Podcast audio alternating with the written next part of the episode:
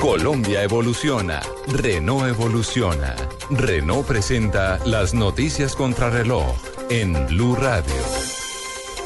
3 de la tarde, 41 minutos. Las noticias, las más importantes hasta ahora en Blue Radio. El ministro de la Defensa, Luis Carlos Villegas, aseguró que la posición del gobierno colombiano frente al tema de frontera es prudencia, compresión y firmeza, que los presidentes ya han expresado también su disposición para avanzar en los incidentes fronterizos. Estamos hablando de los presidentes Nicolás Maduro y Juan Manuel Santos. Además, destacó que en los días que lleva cerrada la frontera terrestre con Venezuela han mejorado los indicadores de seguridad.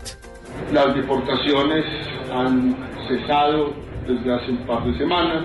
El maltrato masivo a los colombianos por consiguiente que estaban en ese procedimiento también ha cesado, a pesar de que se mantienen incidentes eh, y se mantienen igualmente empadronamientos y procedimientos a colombianos dentro del territorio venezolano que nosotros seguimos con toda atención.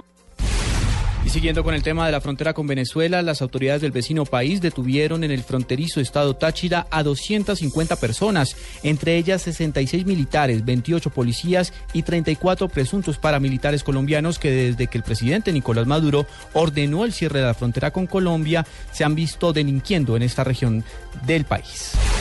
En el marco del debate del acto legislativo por la paz, el presidente del partido de la U arremetió contra el Centro Democrático, señaló el senador Roy Barreras. Abro comillas, cuando se dedican a estimular el miedo en su militancia, están sembrando el terror y tal parece que estamos ante los nuevos terroristas.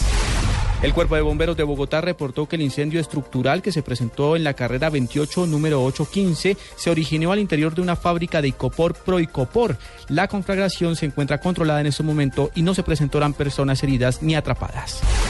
En lo corrido del mes de septiembre, el recaudo de impuestos alcanzó 14,4 billones de pesos, cerca de 1.6 billones de pesos más de lo registrado en el mismo periodo del año pasado, correspondiente a una variación de 12.4%, informó la Dirección de Impuestos y Aduanas Nacionales DIAN.